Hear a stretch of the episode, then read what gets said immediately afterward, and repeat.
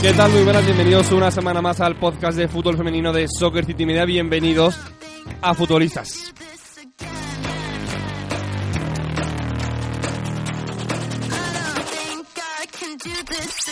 Llegó el frío, llegó el otoño a Madrid y Pablo Burgos causa baja hoy en el podcast, pero bueno, volvió la primera Iberdrola cargada de energía, fútbol y goles.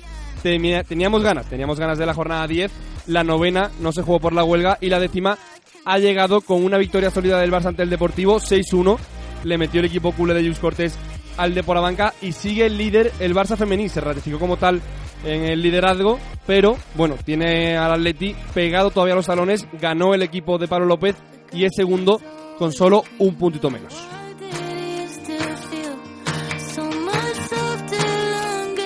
Los equipos de la semana, sin embargo, han sido sin duda tres. Uno, el Sevilla, que ganó al Valencia 4-3 en el Jesús Navas. Dos, el Levante, que ganó en el Fortín de las Gaunas al EDF con golazos de Alba Redondo y Eva Navarro. Y tres, el Granadilla Egatesa Tenerife, que venció en el Heliodoro al Betis en el último minuto. La mala noticia fue sin duda que la apertura del estadio tinerfeño supuso una muy baja afluencia con muy poco público. No se superaron las 1.500 personas.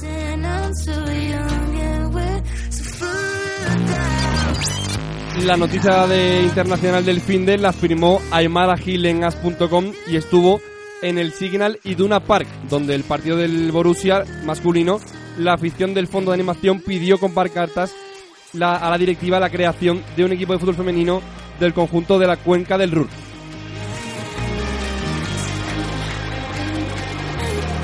Con todo esto y mucho más comenzamos un Futbolistas que lo vamos a hacer desde Madrid, desde los estudios de Soccer City, visitando Tenerife, Sevilla y Valencia. Venga, vamos con ello.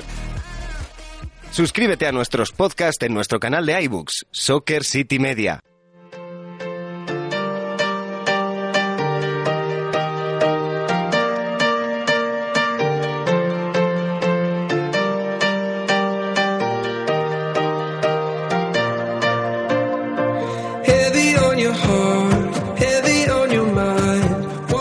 Habrás notado que no se escucha la voz de Pablo en el podcast. Hoy causa baja, igual que Chantales, a los dos con compromisos, uno de viaje y otro un poquito pachuchillo, Pablo por el invierno, pero bueno, aquí estamos al pie del cañón en Futbolistas. Había ganas de que llegara ya la nueva jornada de fútbol femenino después de la huelga. Se jugó la jornada 10, queda aplazada todavía la jornada 9 y hoy, pues con motivo de esta vuelta del fútbol femenino, pues tenemos a un gran invitado al otro lado del teléfono para analizar un poquito lo que ha sido esta jornada 10. Pierre Querubino, ¿qué tal? Muy buenas. Hola, buenas. Te digo querubino o cherubino, que siempre tenemos ese debate ahí un poquito con tu apellido. Bueno, en italiano es querubino, en español es cherubino por la CH, ¿no? Bueno, pues eh, Pierre Cherubino, un doctorado del entrenamiento de Primera Iberdrola, un nombre que siempre es contundente para analizar esta liga femenina. Pierre, ¿cómo estás viendo la liga? ¿Cómo estás viendo el nivel este año de la Primera Iberdrola? Pues, hombre, cada vez está más competitiva, ¿no? Eh, este año, bueno, yo creo que con los equipos arriba sigue habiendo la misma diferencia con el Barça y Atlético Madrid, pero bueno, se ha igualado más en las otras posiciones, ¿no? Yo creo que ya hoy en día, aunque hay equipos que han empezado mal, pero cualquier equipo de abajo puede, con los de media tabla, los de media tabla pueden aspirar a entrar entre los 6, 7, 8 primeros. Bueno, hay muchísima igualdad y sobre todo yo creo que los equipos van aumentando su nivel, eh, su capacidad de gestión, ¿no? Y eso se nota, la gestión de los clubes, pues eso se refleja en el aspecto deportivo y, vemos una liga verdura cada vez más eh, bonita y más competitiva. La verdad que sí, una liga más ajustada, pero bueno, nos queda esa pincelada de siempre, ¿no? Tú lo decías, demandamos siempre que haya equipos que le peleen a esos dos gigantes como Barcelona de Luis Cortés y ese Atlético nuevo de Pablo López, porque al final el Depor estaba ahí siendo la revelación, pero se enfrenta al Atleti y cae con goleada. Ese fin de semana se enfrenta al Barça y cae con goleada y lo que parecía que podía ser un rival muy digno para ellos, al final ya se empieza a abrir esa brecha ¿no? entre primero y segundo y el resto de la, de la, de la tabla. Sí, yo creo que el Barça este año ha hecho fichajes para estar un paso incluso por encima del Atlético Madrid, pero también es verdad que el Atlético Madrid se ha reforzado bien. Eh, bueno, me queda la, eh, la pena de la baja de, Sánchez Vera, que era un entrenador importantísimo con los logros que ha conseguido. Pero bueno, ahora ha llegado otro entrenador y ha encontrado también la regularidad en su equipo. Tiene jugadoras muy importantes, sobre todo para mí el fichaje de Charlín creo que es determinante para pelear por ese título de liga al, al Atlético Madrid, ¿no? Por lo demás, bueno, el Levante, que era un equipo que la temporada pasada aspiraba a entrar entre en los dos primeros puestos para luchar por Champions, vimos como al final se alejaba y con la, con la llegada de María Pri, creo que en cuanto estén todas las jugadoras acopladas, también va, puede pelear por esas dos primeras plazas, ¿no? Para mí María Pri es una de las entrenadoras más importantes que hay en esta categoría. Creo que el Betis de María Pri era de los equipos que mejor fútbol hacía y estoy convencido que el Levante va a ser uno de los equipos que pueda pelear a, al Atlético de Madrid y al Barça, ¿no? También es cierto que al final, perdona que te interrumpa hablando del Levante María Pri, es un equipo que necesitaba hacerse de cero, porque el Atlético ha fechado estrellas, pero prácticamente no ha cambiado mucho su once. Más de lo mismo te digo del Barça de Luis Cortés, el Levante partía de un proyecto desde cero. Sí, por supuesto, ¿no? Yo creo que ahí María tiene que implantar su estilo y creo que cada vez se lo va cogiendo más y va a ser un equipo, por supuesto, que va a estar en la zona de privilegio, ¿no? Luego, pues bueno, equipos como el Atleti Bilbao, con, el entrenador nuevo, con el Valencia, con la entrenadora nueva, son equipos que la temporada pasada, pues igual no consiguieron sus objetivos, pero sí van a volver a estar peleando, ¿no? Y bueno, luego no puedo olvidarme, por supuesto, del Granadilla Gatesa, que también con un entrenador nuevo siempre tienes que ir cogiendo el punto, pero también van consiguiendo ya resultados yo creo que mmm, quizás la temporada pasada, quitando Marce Atlético Madrid en esas dos primeras plazas, del tercero al octavo, eh, había equipos claramente que iban a optar, pero hoy en día yo creo que va a haber más equipos que puedan optar a entrar entre las ocho primeras plazas. Pues sí, a ver, a ver qué pasa en la primera Verdrola. Ese fin de semana, lo decías tú, el Granadilla de Tenerife firmaba para mí una gran importante victoria ante el Betis en casa, para además salir el descenso porque inició la temporada yo creo que imprevisiblemente en descenso y ya empieza a mirar un poquito más arriba. Sí, sí, porque aparte fue un partido bonito porque se disputó en un estadio de, fútbol profesional como es el Eleodoro Rodríguez López, donde el Betis tuvo sus opciones para poder ganar el partido también, pero bueno, al final las guerreras son muy guerreras, como bien dice la palabra, y en el descuento prácticamente consiguieron el gol de la victoria, ¿no? Yo creo que es un resultado importantísimo para, para el equipo porque bueno, eh, sales de la zona complicada y empiezas a mirar hacia más arriba y un resultado que deja tocado al Betis, por supuesto. Pues sí, la verdad que sí, no solo son tres puntos para Granadilla, también menos tres para un equipo como el Betis que va a sufrir y está sufriendo mucho en esta Liga 19-20. Hablando un poquito más del Tenerife, Pierre, tú eres, bueno, un gran eh, sabedor de todo lo que ocurre en la isla tinerfeña con el equipo, con ese Granadilla que está haciendo historias eh, jornada tras jornada y sobre todo temporada tras temporada en la Liga Iberdrola pero al final es un equipo del Tenerife que incluso teniendo un mal momento en la sección masculina, sigue apostando mucho por el femenino. Sí, bueno, está claro que es un club que importante, ¿no? Y bueno, eh, a pesar de que no empezara bien la temporada, yo creo que el fútbol femenino en Tenerife cada vez crece más y el equipo todas las temporadas ha ido superándose y bueno, estoy seguro que este año también va a ser protagonista dentro de la Liga de Ronald. ¿Echas de menos entrenar un poquito ahí en tu tierra o no? Hombre, echas de menos entrenar, por supuesto, ¿no? Para mí fue mi primera experiencia la temporada pasada. Eh, creo que hicimos una, campaña espectacular, batimos todos los récords, volvimos a hacer historia y eso, bueno, pues me dejó eh, sabor buenísimo, pero ahora es verdad que echas de menos pues esa convivencia, ese entrenamiento y sobre todo pelear por cosas importantes, ¿no? Eh, entrenar en primera división femenina o también mirar un poquito al fútbol masculino. Lo digo porque para los siguientes del femenino que no lo sepan, Pierluigi Gerubino ha estado muy bueno vinculado a ese Tenerife masculino tras la salida de López Garay, ¿no? Al final del eh, Tenerife. No sé si te queda ese sabor de boca de ir al masculino o seguir rodándote y seguir disfrutando del fútbol femenino. Hombre, soy entrenador, que es lo más importante. Siempre he dicho que no voy a hacer diferencia entre el masculino y el femenino, ¿no? Yo las considero futbolistas, tanto a ellos como a ellas.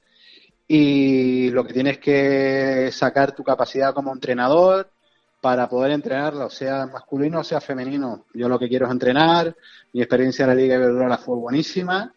Eh, la opción del Tenerife que ha estado eh, hablándose estos días, pues para mí me encantaría, por mi casa, es un sueño entrenar de tu vida, pero no descarto eh, seguir en el fútbol femenino o irme al masculino. Las dos cosas, mm, ya te digo, es fútbol y creo que la Liga Iberdrola y el fútbol femenino se merecen ya toda esa repercusión que tienen y para cualquier entrenador, te lo digo para mí, mmm, supuso una experiencia inolvidable y estaría encantado también de volver a entrenar a, eh, en la Liga. Pues sí, te lo digo porque, bueno, cuando se fue Sánchez Vera por ese problemita y esa decisión personal de salir del Atleti femenino, antes de la, de la llegada de Pablo López, que era un experto todavía en el fútbol femenino, eh, Chantal, Pablo, gente del equipo, hablando en el WhatsApp que tenemos eh, por el grupo de futbolistas, sonaba mucho el nombre para nosotros de Pierluigi Cherubino por ser un, un entrenador muy viable. No sé si hubo contactos o simplemente tú viste eso desde lejos.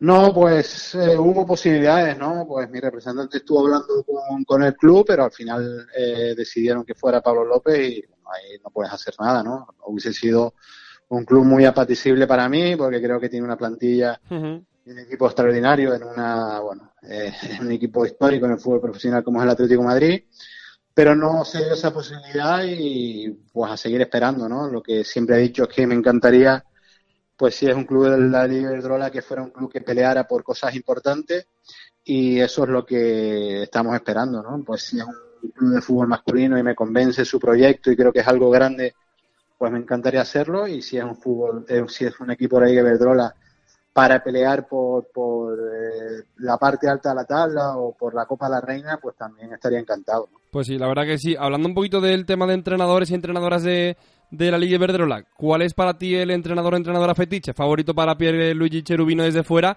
Porque hay grandes entrenadores. Yo siempre defendí que para mí, cuando Sánchez Vera estaba en la Liga, yo creo que era el mejor entrenador, hablando de lo táctico, para el fútbol femenino. No sé a ti cuál te ha resultado con buen sabor de boca o con proyecto de futuro. Bueno, yo te digo que Sánchez Vera es un hombre súper preparado, lo conozco, lo conozco desde su etapa como analista, lo conozco como entrenador de enfrentarme a él, de poder de intentar preparar los partidos y luego como persona también tuvo buen feeling, me parece un entrenador, eh, no vamos a decir el mejor porque hay varios, pero de lo mejor de, de, España con, con, diferencia. Luego siempre me ha encantado el sello de María Pri, cómo jugaba el Betis en estos años, creo que fue algo maravilloso y bueno, al final le llega la oportunidad de, de, fichar en el Levante, que es un club importante porque ven la capacidad de, de María como entrenadora. Uh -huh. Creo que Irene Ferreras también hizo un trabajo excepcional en el Rayo y, y, el Valencia apostó por su fichaje también porque ven la progresión que tiene. Bueno, tampoco podemos descartar a, al entrenador del Barça porque llegó la temporada pasada con la temporada iniciada y consiguió llevar el equipo a la final de la Champions, ¿no? Yo creo que hay muy buenos entrenadores de la Iberdrola, ¿no? Está claro que cada vez, aparte, se va a ver más entrenadores que han estado en el fútbol masculino porque ven que el fútbol femenino tiene esa repercusión y sobre todo tiene esa calidad en las futbolistas para poder desarrollar tus ideas de, de fútbol. Pero bueno, como te decía, yo creo que, bueno, lo, pues tampoco podemos olvidar a Gonzalo Arconada, ¿no? Que ha sido capaz de, ganar con la Real Sociedad la Copa de la Reina. Pero bueno, yo más, eh, lo que más me sorprendieron la temporada pasada y, y, creo que fueron los mejores, aparte de todos los que te he dicho, bueno, yo creo que José Luis Sánchez Vera y María Pri para mí está a un nivel altísimo. Puede ser, yo estoy bastante de acuerdo contigo con todo lo que has comentado, porque hay entrenadores y entrenadoras muy buenos. Y también a ti como ejemplo, pues eh, eso, preguntarte, eh, ya lo hemos hablado un poquito por encima, rápidamente una frase o, o, una declaración, porque al final tú eres un ejemplo de que un entrenador que hace bien las cosas en primera Iberdrola, en ese fútbol femenino muy olvidado anteriormente y que ahora tiene tanta repercusión, no es un entrenador exclusivamente de fútbol femenino, es decir, los entrenadores pueden entrenar equipos de hombres, equipos de mujeres, prácticamente sin ninguna diferenciación. Sí, bueno, tenemos el ejemplo de Pablo López ahora, ¿no? El Atlético Madrid no había tenido ninguna experiencia en el fútbol femenino y ahora, bueno, pues ha hecho con el equipo y van las cosas bien. Yo creo que cuando eres entrenador y sobre todo yo que he seguido el fútbol femenino desde que se creó el Granadilla hace cinco o seis temporadas, y veo cómo, cómo juegan y la capacidad que tienen las mujeres para eh, tácticamente superarse cada vez, más, cada vez más, técnicamente son muy buenas. Bueno, hay detalles que cada entrenador eh, quiere inculcar. Yo la temporada pasada en el Granadilla pues pensé que había unas cualidades que en el fútbol femenino no las veía y, y las llevamos a cabo y nos fue fenomenal tal como acabamos la temporada Y como te digo, yo estoy abierto a, entrenar al fútbol y a entrenar al futbolista. Para mí, tanto los hombres como las mujeres son futbolistas y tienes que esperar tu oportunidad. Pues si me llega una oferta, como ha tenido alguna, pues que no le veo ese proyecto interesante, pues la descartas. Y si te viene una tanto masculino como femenino y, crees que puedes aportar y puedes hacer algo importante, pues la cogeré, ¿no? Bueno, pues a ver si hay suerte ese prontito. Nos gustaría desde Futuristas ver a Pierluigi Cherubino entrenar en Primera Iberdrola o en Segunda División, que también puede ser un buen destino para el técnico hispano-italiano. Y al final, eh, Pierre, pues ver que la Primera Iberdrola sigue avanzando, que hay buenos entrenadores y el ejemplo de que, por ejemplo, el año pasado Villacampa no estaba y se le echaba de menos, o quizá no tanto porque hay un gran elenco de, entrenadores, pero que por ejemplo tú, que has sido de lo más destacado, digamos, en años anteriores, pues estás ahí esperando la oportunidad. Sí, bueno, el ejemplo de Villacampa también perfectamente reconocible, ¿no? Eh, antes de irse de aquí, pues fue campeón con el Atlético Madrid, mm, se va afuera, vuelve, eh, le cuesta empezar, pero ahora vemos como el Atlético Bilbao ya está ahí en los puestos de arriba, donde siempre ha estado. Son, bueno, yo creo que en el fútbol te vas eh, remodelando, te vas vas experimentando más, vas progresando y creo que hay muy buenos entrenadores en España bueno, pues a lo que me toca a mí, después de haber hecho esa gran temporada y vivir una experiencia maravillosa e inolvidable, pues me toca esperar, porque hay mucha competencia y hay que esperar a que un equipo pues te elija y te plantee un proyecto, ¿no?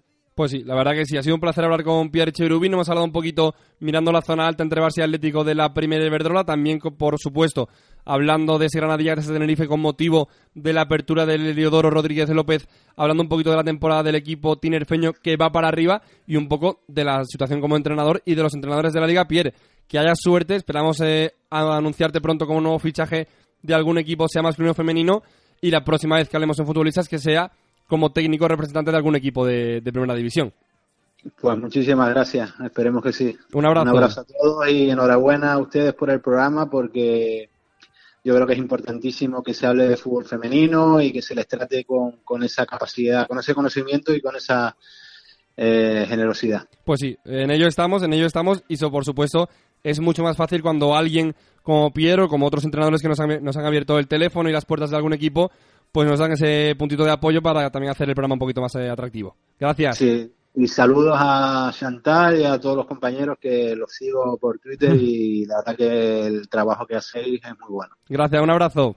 Un abrazo. Suscríbete a Soccer City Media y escúchanos en iTunes desde tu ordenador o desde la app de Apple Podcast desde tu iPhone o iPad.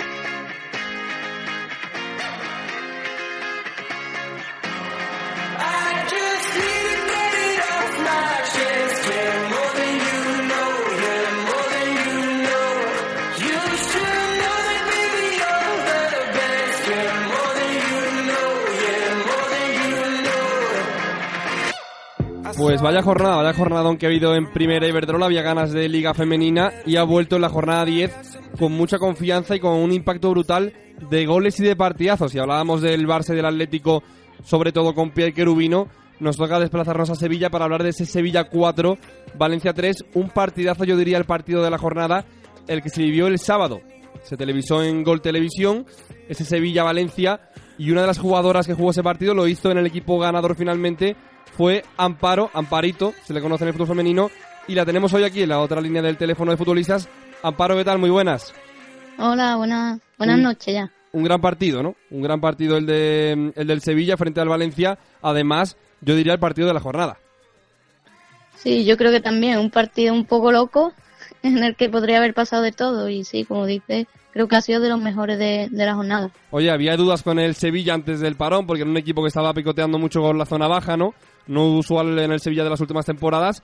Quizá este partido viene muy bien para la confianza y aunque el resultado fue muy justo, como tú decías, que pudo pasar cualquier cosa entre el Sevilla y el Valencia, Valencia y Sevilla, al final la victoria es más psicológica que lo que resta de, de puntos en el marcador.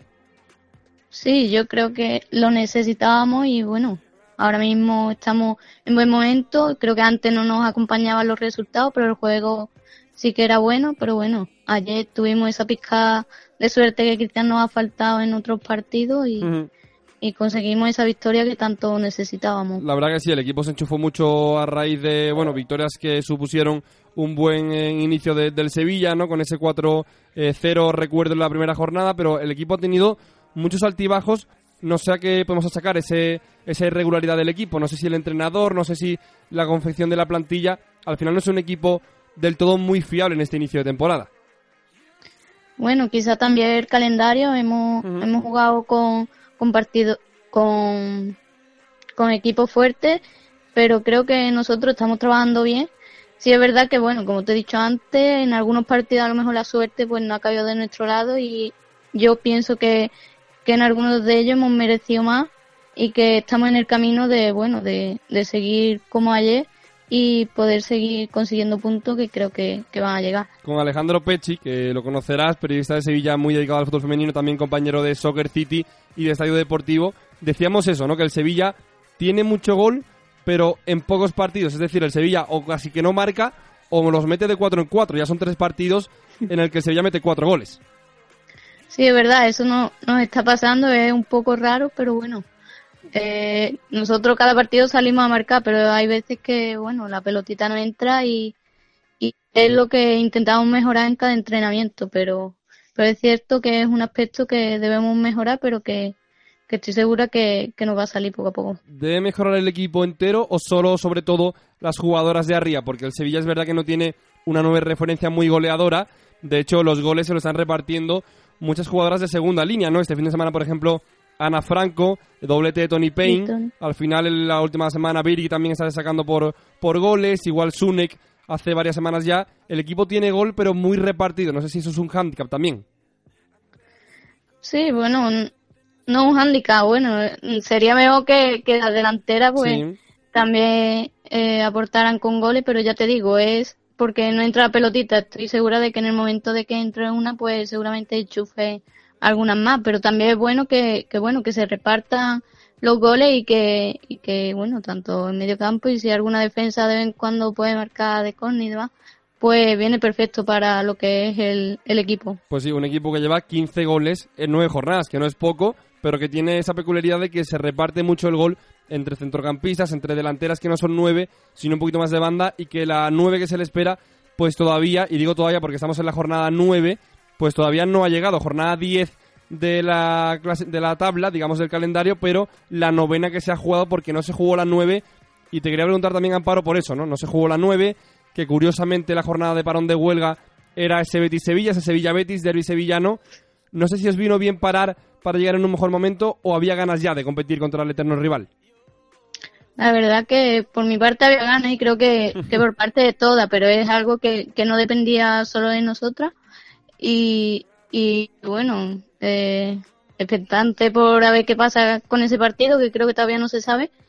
Y, y es verdad que teníamos muchas ganas de competir. Ayer creo que, que dimos la cara, hicimos lo que, lo que se nos pedía y ya te digo, no sé si nos vino bien, porque yo creo que, contra el Betis si hubiéramos jugado hubiéramos hecho un gran partido también. Pues sí, la verdad que sí, que el Sevilla está enchufado. No sé si os ha venido muy bien el parón, ¿no? Esa sensación da porque al final, bueno, pues Sevilla y Betis prepararon hasta el final los preliminares del derby con entrevistas personalizadas, con Mella Day en el caso del equipo hispalense, todo por si llegaba el momento, al final no llegó, en base a ese motivo de huelga por la igualdad de las futbolistas de primera Iberdrola, Amparo, al final eh, tú has nombrado la palabra competir. Y yo te diré que para competir desde fuera, desde Madrid, desde la distancia, se ve a un Sevilla que para competir 100% y escalar puestos en la tabla parece que necesita esa seguridad defensiva que por el momento no la tiene. Sí, quizás falte, mm, pero ya te digo, está todo un poco relacionado. Si no entra el gol y bueno, mm, quizás mm, te marcan, pues evidentemente se ve el resultado, ¿no? Pero creo que, que en todas las líneas está, estamos muy bien trabajadas y, bueno, quizá hay que seguir trabajando para consolidarse un poquito más, pero bueno, lo estamos haciendo y, y lo que queremos es competir al 100% para sacar resultados que, que, bueno, al final es lo importante y es lo que se ve reflejado. Os despegáis un poquito de la zona de descenso, tenéis eh, nueve puntos, se queda el Betis casualmente con seis dentro de la zona de descenso con el Español que tiene solo un puntito, al final suma de tres el Sevilla para alejarse del descenso, aunque no sé si el mensaje de Cristian Toro en el vestuario es de mirar más arriba que para abajo. Sí, tenemos que mirar hacia arriba, es lo que lo que pretendemos es llegar a final de temporada pues mm, tranquila. Y creo yo creo que lo vamos a conseguir la verdad con, con antelación. Pero bueno como te he dicho hay que seguir trabajando no nos podemos confiar y bueno todos los equipos se está viendo hay un gran nivel son muy buenos y no nos podemos relajar en ninguna ninguna jornada. ¿por qué Amparo se gana siempre dentro de casa en el Jesús Navas en la ciudad deportiva y fuera cuesta tanto te ríes yo creo que un poquito porque digamos es la principal eh, bueno, eh, huella para dar, ¿no? Del Sevilla es el principal paso para dar el ganar fuera como lo hace dentro, porque dentro golea con goles eh, de 4 en 4 a los rivales, fuera el equipo es un poquito menos reconocible. Bueno, es verdad que, que dentro pues tiene la afición, el campo, tu gente y bueno, quizás te motive un poco más, pero pero bueno, yo no he podido viajar a ningún a ningún campo por bueno, por mi lesión, pero eh, sé además que, que en cada partido salimos a ganar y salimos a competir al 100% y es quizás lo que, lo que nos quede. bueno, para eso tenemos una oportunidad esta semana y por ello estamos trabajando día a día. Te quiero preguntar solo una cosita del arbitraje del partido. Se ha hecho muy famosa, bueno, muy viral esa imagen del gol anulado a Mapi Vilas que no hay fuera de juego, iba a decir aparente, pero prácticamente es obvio que no hay fuera de juego. No sé si, bueno, al final el Valencia se queja mucho porque es el equipo, yo diría, más perjudicado por el tema del nivel arbitral. No sé tú cómo lo ves desde el prima del Sevilla, mirando más allá de esa jugada que le permite al Sevilla ganar el partido, si el arbitraje es algo a tener en cuenta para mejorar mucho en, esta liga. Bueno, sí, yo, yo creo que obviamente ella eh, lo intenta hacer siempre bien en su trabajo, pero bueno, es cierto que cada jornada, cada jornada vemos fallos, pero vamos, tanto para un equipo como para otro, porque por ejemplo el otro día si él fuera juego, pero por ejemplo en el gol anterior hay una falta previa a una compañera nuestra y fue gol. O sea, ya te digo, son fallos que son para todos los equipos. Y yo creo que intenta hacer bien su trabajo siempre y bueno, es verdad que, que hay fallos y que, que tanto en contra como a favor, eh, bueno, el nivel a lo mejor sí debería eh, aumentado un poco, pero bueno, eso no depende de nosotras. La verdad que no. Tú, yo te, ponía el ejemplo de la jugada, sabes a cuál me refiero, ¿no? A ese gol de Mambi que le podría dar la victoria Al, Valencia. Tú te dejabas de la otra jugada y seguramente eh, con razón al final te decías esa jugada para ver un poquito ese ejemplo paradigmático de este fin de semana en torno al fútbol femenino porque, bueno, no sé si hay debate interno en la prensa, hay mucha gente que habla un poquito de ese nivel de arbitraje. No sé si tú cuando hablas con jugadoras de tu equipo o de otro, habláis de eso o es un tema menor. Bueno, siempre se habla, ¿no? Yo creo cada partido, pero pero te tienes que fijar sobre todo en lo que lo que tú haces como equipo y, y fijarte en tus errores, en tus aciertos e intentar mejorarlo. Eh, las árbitras van a estar ahí, eh, son las que nos van a pitar cada domingo y bueno, por eso tenemos que intentar hacer mucho mejor nuestro trabajo. Pues sí, la verdad que sí, el Sevilla lo está haciendo bastante bien, alternando victorias grandes y contundentes con derrotas eh, que no se podían predecir a, inicio de temporada, pero bueno, es décimo segundo equipo de la tabla de Primera Iberdrola, tiene nueve puntitos y amparo. A expensas de ese derby hay que mirar hacia arriba, desde aquí lo comentaremos en Futbolistas. Gracias por estar aquí y oye, mucha suerte para el derby, sea cuando sea y sobre todo jornada tras jornada. Muchísimas gracias a vosotros y bueno, aquí vamos a estar para lo, para lo que necesitéis. Seguiremos de cerca la actualidad en el Jesús Navas, en el campo del Sevilla y Cristian Toro que empieza a mirar hacia arriba. Hemos hablado con Amparo de ese Sevilla. Vámonos al campo del Levante, porque si el Sevilla era el equipo de la semana con ese gran partido, la victoria de la semana la firmó el Levante de María Pri con ese 3-4 Logroño. Soccer City, el fútbol en todas sus formas.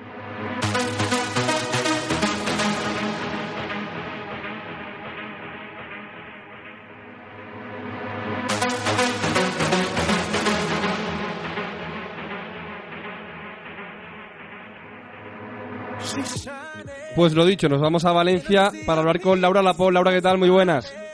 Muy buenas, Guille, ¿qué tal? Siete goles hubo en el campo del Sevilla con el Sevilla-Valencia. Siete goles también hubo en las Gaunas en Logroño para esa victoria importantísima para el Levante.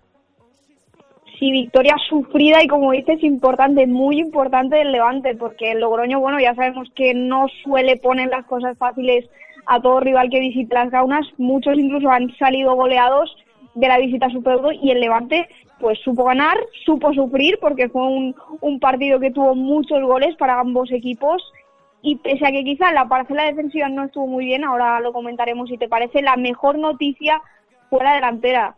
Una delantera con nombre propio porque además la tengo en el míster, ¿eh? Alba Redondo, eh, doblete de la manchega para darle la victoria al conjunto de María Pri. Y además eh, yo creo que buena lectura del partido, buena lectura de los espacios, de esa defensa adelantada del Logroño que lo supo aprovechar bien Alba Redondo, que además definió muy bien, pero también supo hacer buena lectura de ese centro del campo. De Zornoza estuvo muy bien en el último pase, Sonia Bermúdez también supo ver esos espacios y también de cara al gol, eh, pues cómo destacar el, zapatazo de Zornoza por la escuadra y sobre todo el de, Eva Navarro partiendo de la derecha, como hace un par de recortes y lanza un misil directo a, la escuadra de Johansen. Al final, buena victoria del Levante y sobre todo importante que se encuentre con ese gol, porque era lo que estábamos comentando en programas anteriores le faltaba y le faltaba gol sobre todo de sus delanteras. Pues sí, la verdad que sí. Bueno, con los cuatro que metió el domingo, suma 13, es el equipo de arriba empatado con el Athletic Club de Bilbao, que lleva menos goles. Es decir, el Deportivo lleva 6 más 19, el Atlético 7 más 20 y el Barça ya se va muy lejos, que lleva 39 goles a favor en 9 jornadas. Al final el Levante, lo bueno es eso, que se reencontró con el gol, que vio como Alba Redondo después del parón se ha enchufado de cara también a la puerta, pero lo malo lo decías tú, lo adelantabas, hablamos un poquito de ello en futbolistas, hablando del nivel defensivo, porque el Levante ha encajado casi el doble de goles en los últimos tres partidos que en toda la temporada. La verdad que la seguridad defensiva todavía no se encuentra con ella el equipo de María Pri.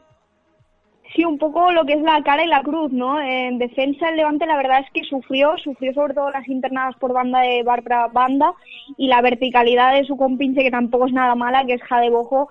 Y cierto que es a ver, que son futbolistas que normalmente son difíciles de parar y suelen crear mucho peligro, pero mi sensación fue que siempre que el Logroño llegó con claridad, creó peligro. Tanto Ivana como Rocío Galvez dejaron muchos espacios y la verdad es que el Logroño no lo supo aprovechar, pero hubo momentos en que el equipo de María Pri atrás sufrió y mucho. Y lo que decías de los goles, en los últimos partidos llevan 10 goles, en los últimos 3 partidos 10 goles, cuando en los otros 6 anteriores solo habían encajado 2. Se habían enfrentado a rivales duros como el Bilbao, la Real Sociedad Tacón o el Atlético de Madrid. Es decir, eh, esta, esta última parte de la temporada ha sido una parte que en defensa el equipo de María Pri ha sufrido y además ha encajado bastante.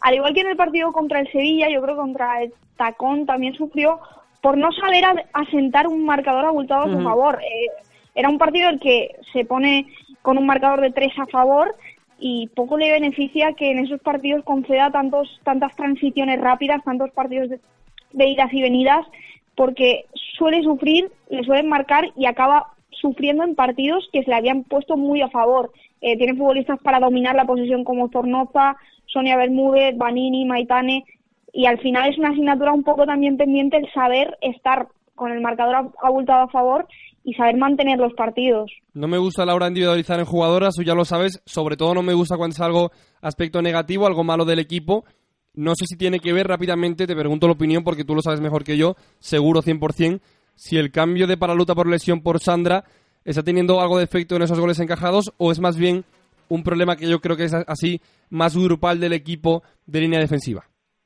Yo creo que es un problema más grupal del equipo. Al final yo creo que el partido contra el Barcelona por ejemplo, Sandra hace muy buen partido y acaba recibiendo muchos goles, pero es cierto que cuando te llegan tantas veces, cuando te llegan con tanta claridad, es complicado que la portería, pues, que la portera pues pueda solventar todos esos defectos. Sí que es verdad también que para Luta a priori es una portera más consolidada, pero yo creo que no tiene que ver exclusivamente con, con el papel en la portería. Sí, bueno, al final yo pienso un poquito lo mismo, que es más algo más coral del equipo. Un equipo, el de María Pri, Laura, que va dando pasos hacia el objetivo. Si empezaba la temporada muy regular, ya esta plantilla se va acercando a ese tercer puesto que yo diría que en la teoría le pertenece. Sí, es que este verano volvíamos a hablar un poco de un poderoso Levante y volvíamos a hacernos la misma pregunta. ¿Es el Levante un competidor directo del Atleti y el Barça o sigue siendo el tercero en discordia? De momento seguimos contestando que bueno, que quizá es ese tercero en discordia, pero que tenemos que exigirle más, ¿no? Eh, de momento, eh, pues yo creo que no está al nivel aún por plantilla que puede demostrar, pero poco a poco se está acercando y en clasificación pues va un poco en la misma línea. Al final, eh, yo creo que el proyecto de PRI es un proyecto en la línea de lo que fue en el Betis, ¿no? Eh, la continuidad para crecer progresivamente. Eh, es un salto cualitativo en el banquillo el que ha dado Levante también en cuanto a plantilla y al final pues poco a poco tiene que ir regularizando y acercarse a esas posiciones altas. Sí que es verdad que complicado que luche por la liga con Atleti y Barça pero sí que demuestre mejores sensaciones que las que estaba demostrando a principio de temporada. Yo creo que también está achacando mucho pues que ha perdido mucho gol con la marcha de Charlín. Al final era una futbolista que solía superar los 20 goles por temporada y estamos comentando en los programas que pues Alba Redondo le ha costado encontrar el gol, Esther González está bastante desaparecida, Eva Navarro sí que es verdad que está haciendo algo importante pero sin aportar demasiados goles y al final eh, son engranajes que hacen que este Levante le esté costando engancharse a esa parte alta, aunque ya parece que lo está haciendo, pero que no termine de ser ese competidor con Barça y Atleti. Bueno, al final es lo cierto, al final el Levante no tenía gol a principio de temporada, al final con la dualidad, esas figuras de Alba Redondo y Eva Navarro, las dos con cuatro goles, está teniendo un poquito más de suerte de cara a puerta, también un poquito más de definición. Laura, rápidamente, un comentario rápido. Se lo he preguntado a Amparo, la jugadora del Sevilla, que ganó ese partido frente al Valencia. El nivel del arbitraje, otra vez se pone en deuda ese nivel con esa jugada, yo diría horrorosa, de la técnica, de la colegiada de ese partido con el fuera de juego de Mapi Vilas, que es inexistente. Otra vez más, el debate siempre es el mismo, ¿no? Parece que necesitamos bastante más nivel de las árbitras en una liga que va creciendo de forma descontrolada. Claro, el, crecimiento del fútbol femenino yo creo que tiene que llevar aparejado un arbitraje pues al nivel ¿no? de, las futbolistas, del nivel que se está viendo en lo que hablamos del fútbol exclusivamente, tiene que ir eh, pues aparejado de un arbitraje que esté a la altura, ¿no? Eh, la jugada, el, gol anulado a Maripaz Vilas yo creo que es, que es de escándalo, creo que no es una jugada que de dudas ni que podamos entender cómo eh, el asistente pues ve ahí fuera de juego. Es al final un aspecto mejorable que se debe mejorar con el paso de las jornadas, pero que ese tipo de jugada tan clara pues que no pasen más porque al final pueden condicionar un partido. Bueno, pues lo veremos las siguientes jornadas. La jornada 11 se juega la semana que viene. La 9 quedará ya aplazada, a ver cómo se reconfigura la primera Iberdrola, pero siempre hablándolo con Laura Lapón. Laura, muchísimas gracias. A ti, Guille, un abrazo.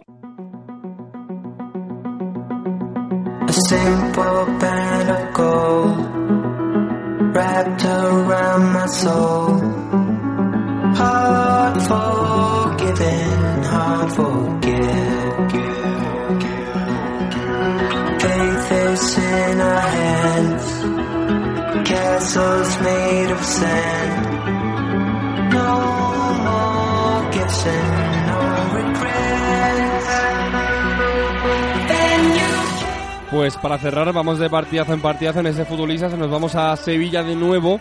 Vamos a la capital sevillana, no sevillista, para hablar con Alejandro Pechi. Ale, ¿qué tal? Muy buenas. Hola, ¿qué tal, Guille? Muy buenas, ¿qué tal? ¿Cómo estás? Ha sido una jornada, la 10 de Primera Iberdrola, la novena en juego. Muy interesante porque ha habido muchos partidos. Venimos a hablar, de, hablar del Levante, también anteriormente del Sevilla, hablando con su jugadora, con Amparo. El Betis no corre tanta suerte en estas últimas jornadas.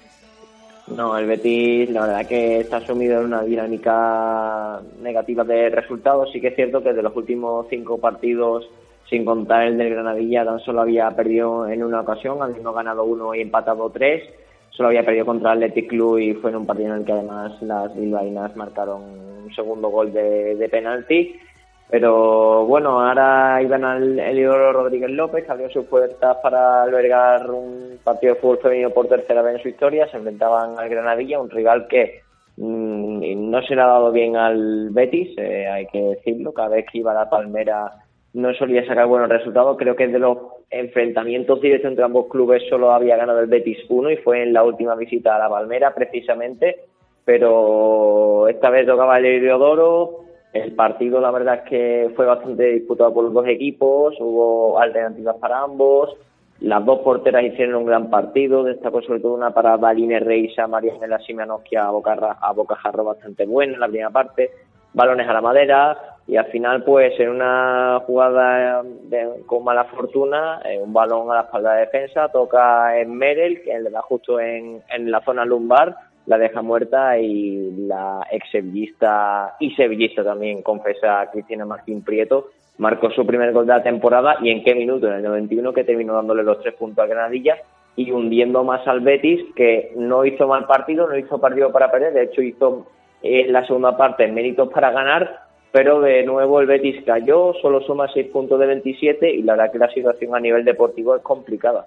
Pues sí, lo hemos dicho en el inicio, el Betis eh, está un poquito eh, luchando por salir del descenso, un poquito agobiado en esa zona baja de la tabla y marcó, tú lo decías, la sevillista Cristina Martín Prieto en un minuto muy importante, ya llegando al 90 en el marcador y en un escenario como es el heredero Rodríguez López, el campo del Tenerife masculino, que se abrió por tercera vez para el equipo femenino, para la Granadilla Gatesa.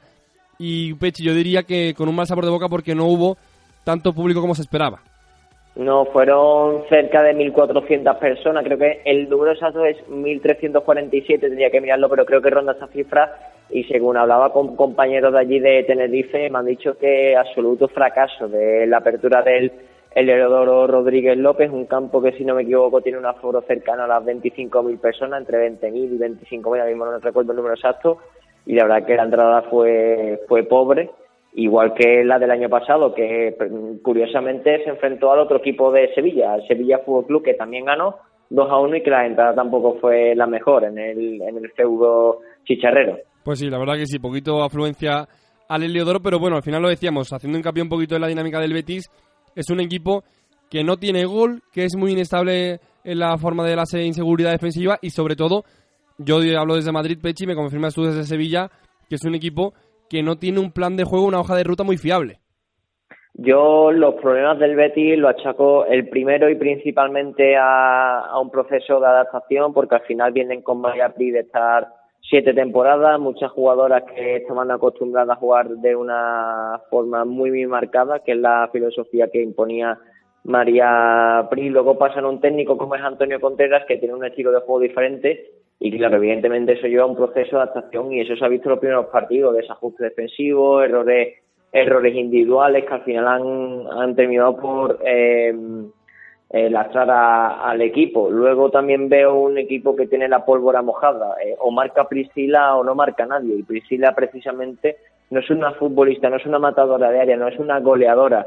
Eh, eh, para mí está siendo la más destacada del ataque sin duda, pero en las delanteras en este caso hay que apuntar que Martina sea, ha lesionada, que ha marcado solo un gol Martina. Luego no entiendo muy bien por qué Bea Parra no juega tanto, porque a mí Bea Parra personalmente es una jugadora que me gusta bastante en el ataque y que al Betis le da muchas alternativas y que el año pasado se entendió muy bien con Priscila y me resulta extraño que no juegue tanto Bea Parra y luego tiene jugadoras de otro perfil que no es goleador como es Marina Fedorova que, sí, que es una futbolista vertical, que, que tiene buen uno contra uno, pero de cara a puerta está negada y Micaela Van, que ya poco a poco va entrando más en dinámica del equipo, pero sigue sin ser una goleadora. O sea, es que yo veo en el Betis falta de una mm, goleadora nata, una matadora de área que ahora mismo la plantilla no tiene. Es cierto que tiene jugadoras con gol, como puede ser Priscila o, Martina, pero no tiene una delantera que tú sabes que con balón que coja dentro del área lo va a marcar, porque pues el Betis es un equipo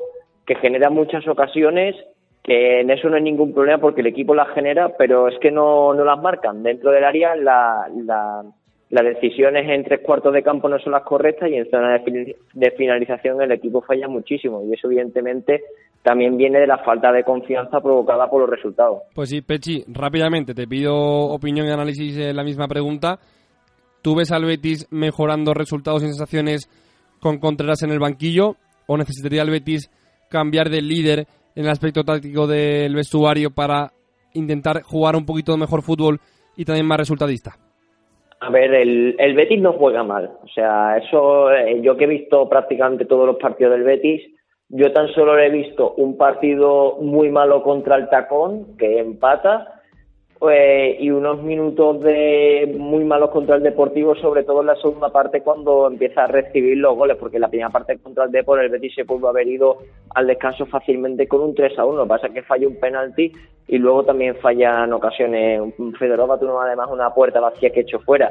Luego vi el Betis también desconectado contra el Atlético por fases, pero el resto de los encuentros el Betis no, no ha jugado mal en la realidad lo que pasa es que no la, pelota por una, una, cosa u otra no, no entrar. Y por lo que me han dicho del, del técnico, yo creo que ahora viene, se endurece el calendario. Eh, sería injusto echar a Antonio Contreras, con lo considero yo, después del partido contra el Granadilla, porque sí que es cierto que le jugó bien, al final fue la mala fortuna de ese último gol encajado, al igual que Brin justo si lo, si lo cesan eh, esta semana y la que viene, porque juegan contra Atlético de Madrid y Barcelona, que son dos rivales que presumiblemente puede perder. Luego ya, si pierde contra el Sporting de Huelva en casa, yo ya para mí yo creo que el club debería tomar alguna alguna decisión porque hombre eh, un equipo como el Betis que siempre está peleando por intentar eh, rozar las puestos altos de la clasificación que se vea con seis puntos ya entrado en diciembre hombre que no, no, es, fácil la situación y todos sabemos que cuando un equipo entra en esa dinámica mala de resultados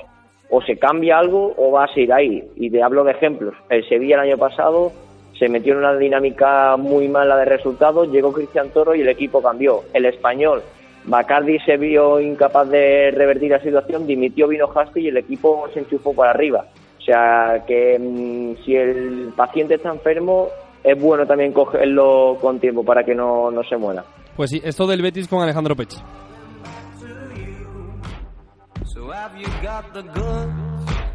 Y como Pablo Burgos hoy ha causado baja en el podcast, hablaba de Pechi de enfermos con el Betis, pues Pablo Burgos está pachuchillo, no ha podido venir al programa de futbolistas de la semana. Pechi, te pido que cierres conmigo esta jornada 12 de la temporada 3 de futbolistas diciendo la jugadora del scout de la semana. Pues en esta semana voy a destacar a Damari Seburrola, centrocampista del Athletic Club de Bilbao, que cumplió este fin de semana frente al Rayo Vallecano 100 partidos oficiales con el club bilbaíno y lo celebró de la mejor forma, realizando un auténtico partidazo y marcando el tercer gol del equipo entrando por Villacampa, que ganó 1 a 4 al Rayo Vallecano.